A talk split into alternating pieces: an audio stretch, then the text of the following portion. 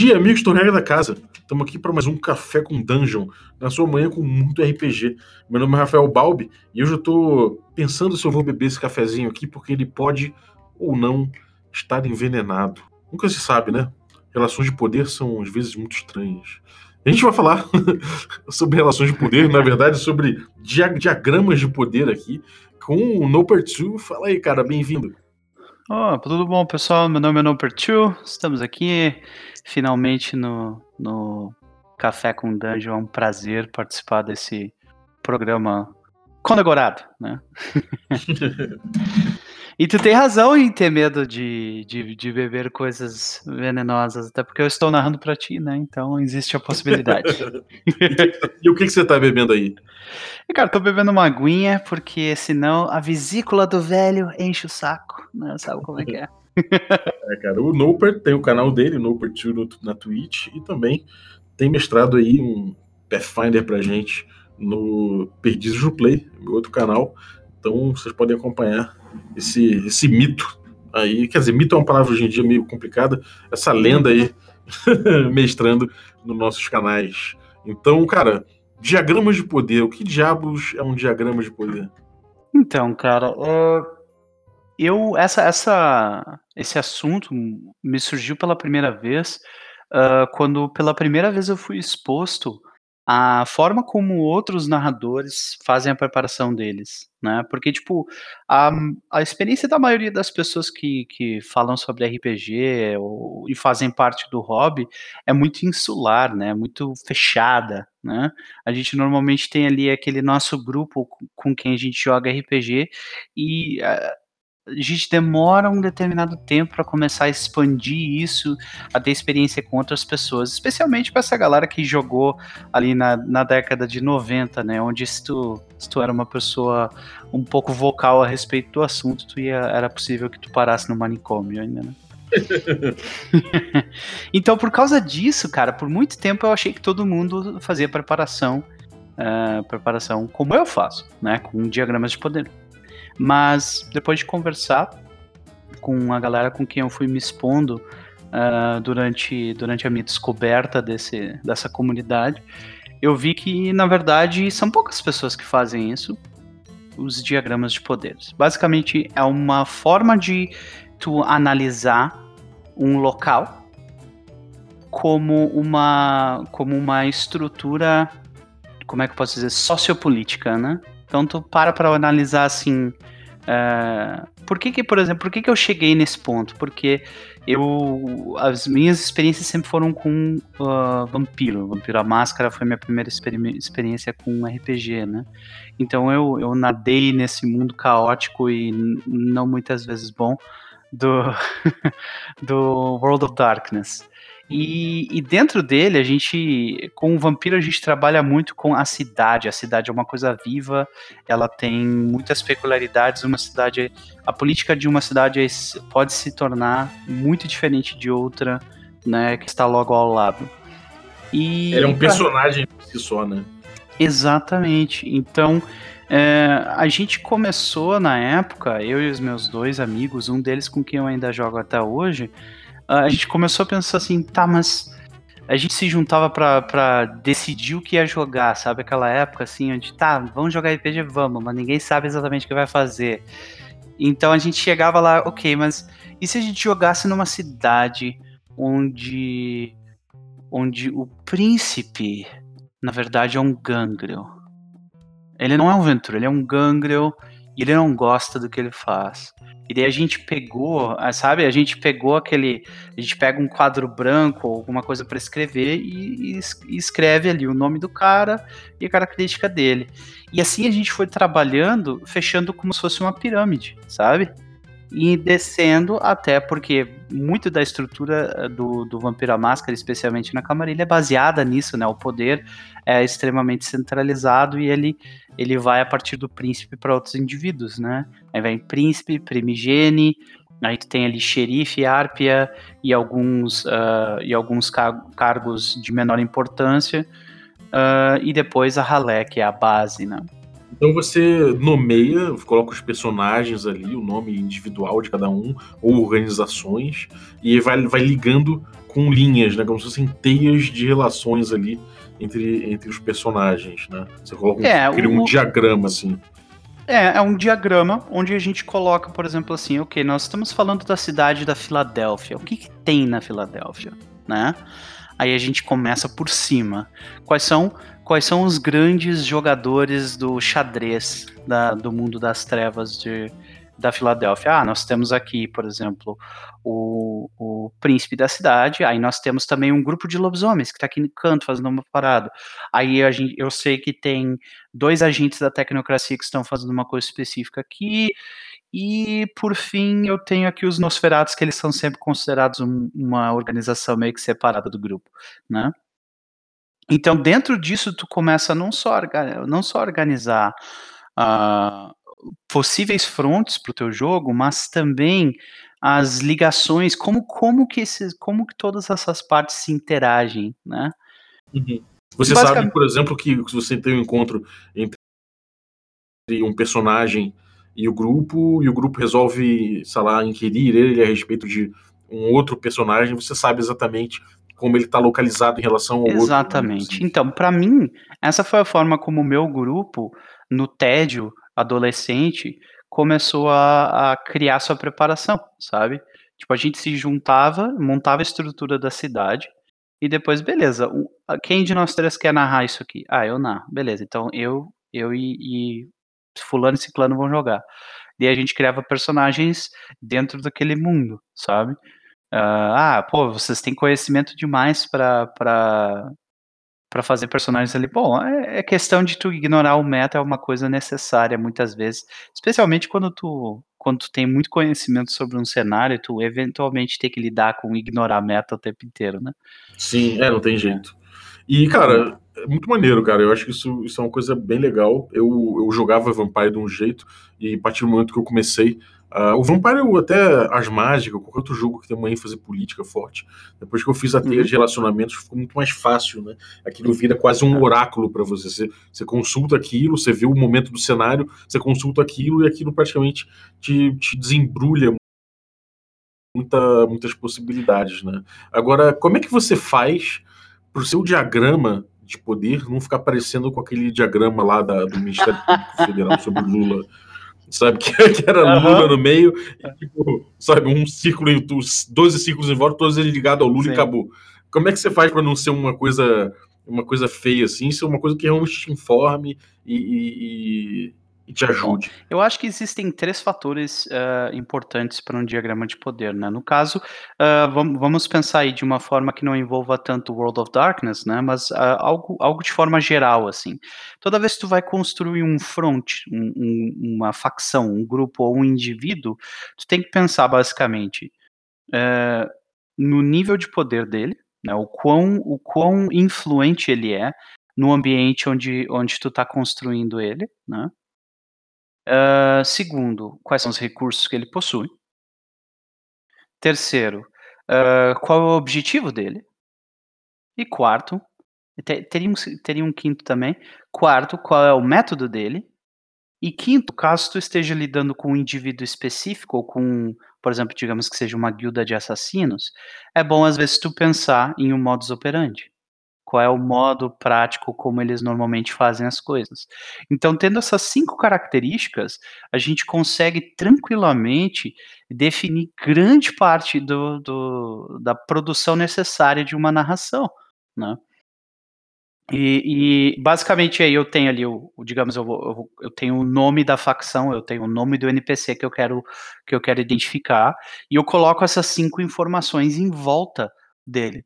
E daí começam os traços. Qual é a relação dele, desse indivíduo, né? Que nem o exemplo que eu dei anteriormente. Qual é a relação desse, uh, desse príncipe Ventru com o fato de que existe um grupo de lobisomens na cidade? Ele sabe que eles existem? Sim ou não?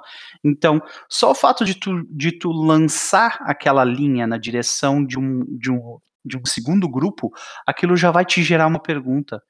Entendeu? Uhum. E é uma pergunta que uh, certamente ela pode ser ou decidida por ti ali no momento, ou, melhor ainda, ela ser descoberta em jogo. Né? Ah, isso é bem legal, cara. Você é. investigar no jogo, deixar a narrativa levar o que, que é aquela linha ali, né? Sim, porque perguntas são o que, na grande esmagadora maioria das vezes, são o que impulsiona o jogo, né? Uhum. Então, uh, de forma mecânica e narrativa, a gente consegue trazer essas coisas uh, junto de um diagrama de poder. Né? Uhum. É, isso é interessante. O, o, jeito que tem de fazer isso também é você misturar junto com isso é locais, né? É, tem gente que faz uhum. um, que, que usa locais para para misturar com essa coisa toda dos diagramas de poder. Você chegou a usar isso alguma vez? É, é existem, por exemplo, uh, algumas ideias como isso eu vejo muito no, nos livros do Kevin Crawford, né? Que ele bota pontos de interesse. Isso. Né? E ele coloca tipo uh, possíveis aliados e possíveis uh, inimigos, né? E daí tem ali uma diversas opções diferentes e, e Cara, você foi exatamente onde eu estava pensando, cara. que bom, que bom. Então, é aquela parada de. Uh, e, e, isso não é uma coisa muito elaborada, é, às vezes é um nome, sabe? São tipo, é um nome e um adjetivo, e aquilo já te ajuda a te impulsionar para um lado específico. Que tu pode. Uh, aí, aí é questão de preferência tua completa, né? Tu pode uh, definir isso fisicamente, né? Fisicamente não, mas definir isso de forma rígida durante a tua preparação, ou como eu falei, tu, tu deixa uh, esse lado, essa pergunta caótica ser definida pelos dados e pelas intenções de todo mundo na mesa. Né? É, sem dúvida. Uma, um jeito que tem de fazer esse tipo de diagrama também, e esse foi um jeito que eu comecei a usar depois, assim, perto do perto da época que eu parei de, de, de mexer com Vampire, é, que eu fazia, e eu herdei isso pro, as mágicas que eu passei a jogar depois. Uhum. Comecei a, a, fazer esse mapa numa folha grande, A3. Eu desenhava círculos. Isso eu nunca mostrei para meus jogadores, inclusive. eu desenhava círculos, então, tipo, se eu desenhava um concílio, por exemplo, de magos no Wars Mágica, que era muito poderoso, eu fazia esse círculo bem grande. Sim. Aí depois eu pegava o segundo concílio mais poderoso e fazia esse círculo bem grande e aí tinha uma interseção entre eles. E na interseção, às vezes eu botava ali os pontos de disputa, ou os pontos de. ou, ou as alianças, né? E, e aí dentro disso, às vezes, sei lá, no Mario que tá ligado somente a esse concílio, ele ficava dentro daquela área daquele concílio. E aí depois disso, eu ia ligando os pontos. Então, cara, ficou uma confusão do caralho depois, assim, é, porque eu fiz um papel. Mas se eu tivesse feito no computador, talvez tivesse dado um, tivesse me, me ajudado bastante. É, hoje em dia existem ferramentas online que te ajudam muito a criar esse tipo de, eh, de coisa, inclusive para pessoas que são completamente inúteis com, com lápis e caneta na mão, tipo eu, né? né? Que não tem o, o, o dom e, e, a, e, a, e a prática suada de até tu ter uma mão boa para conseguir desenhar, né, que nem você.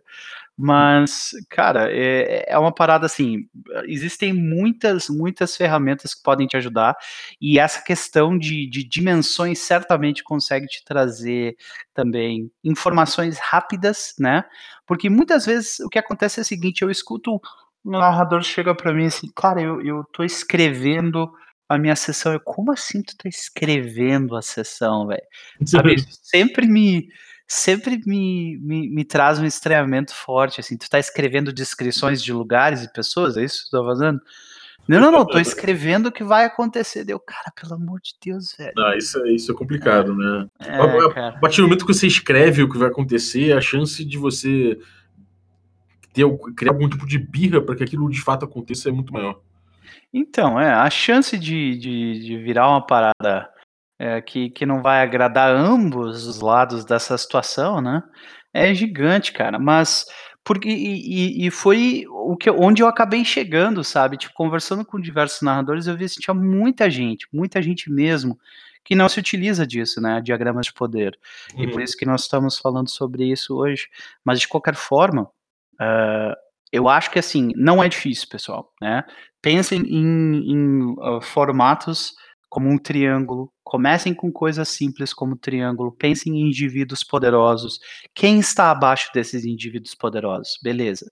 Depois que tu colocou as pessoas que estão abaixo desses indivíduos poderosos, que são os principais, quem estão abaixo deles?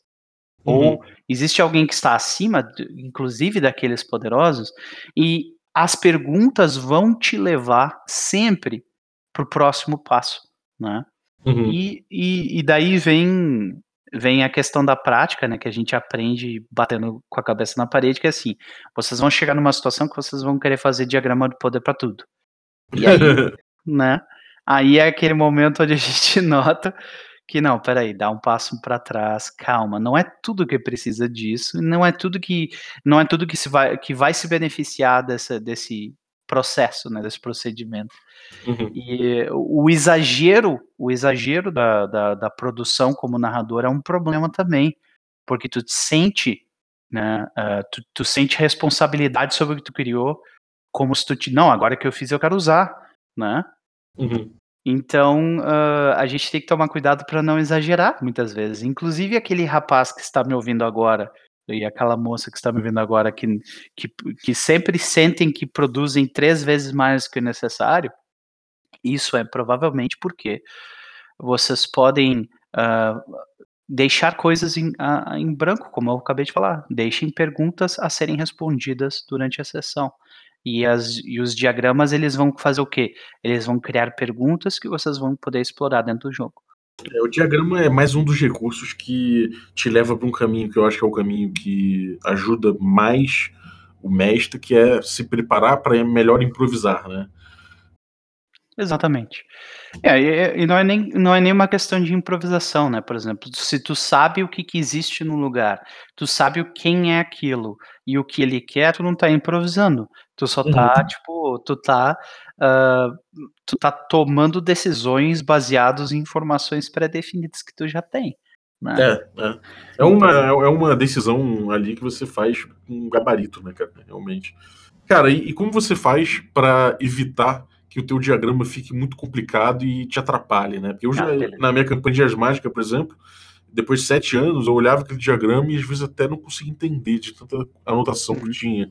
É, como evitar esse tipo de coisa e, e de, depois, cara, eu queria que você fizesse um apanhado geral aí de, de ferramentas que você usa e que possa, de repente, ajudar o cara que está querendo começar também a fazer seus diagramas online, ou sei lá, pelo menos usando o computador. Perfeito. Então a situação é a seguinte: uh, como evitar fazer com que a situação fique menos complicada? Bom, se tu tá narrando o jogo, tu pode, uh, tu pode levar o jogo com, com uma ideia de arcos, né? De arcos que se abrem e se fecham, né? Uh, então, muitas vezes o que acaba acontecendo Uh, com uma facção é que, uma vez que ela atinge um objetivo, ela muda de objetivo né? Ou uhum. então ela quer que aquele objetivo se expanda e vá para um lugar diferente.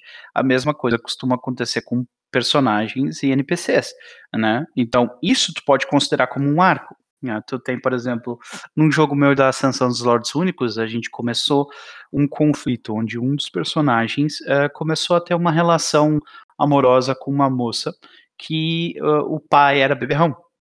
E ela hum. era, tipo assim, ela queria chamar a atenção do pai de algum jeito, então ela tava, tipo, criando esse relacionamento com, com esse personagem, que é um aventureiro, e todo mundo sabe que aventureiro não presta, né? então, ela. Uh, existiam, existem aí dois arcos de personagem, né? Existe o arco da moça, que ela quer. Ela, por que, que ela está chamando a atenção do pai? Porque uh, o pai dela, de alguma forma, está negligenciando ela.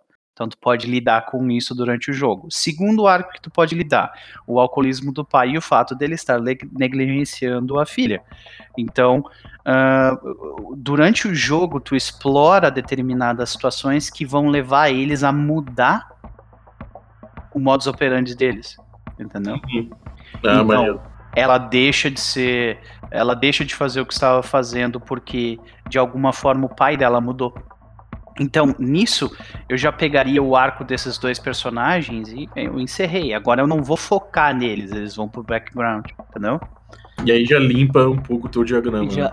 Exatamente, eu meio que fecho, uh, fecho histórias des, desta forma.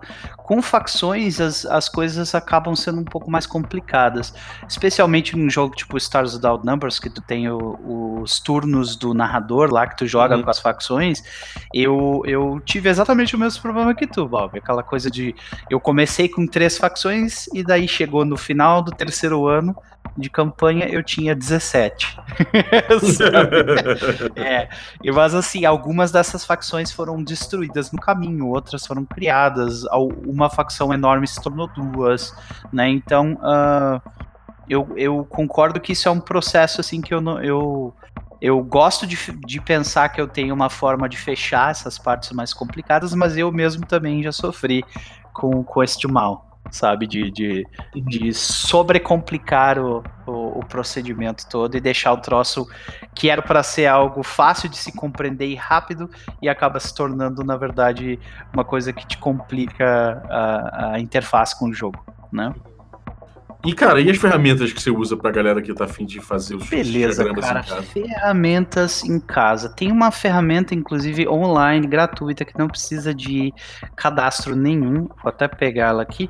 Uh, uh, se tu quiser, depois tu pode colocar o link na descrição, em algum lugar, uhum. né? Uh, ah, valeu.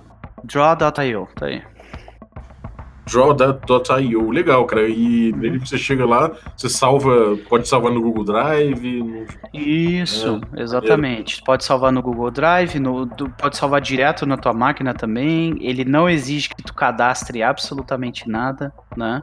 Ele tem ali formatos, por exemplo, ele já tem formatos padrão. Ah, eu quero fazer um um que ele chama de flowchart, né?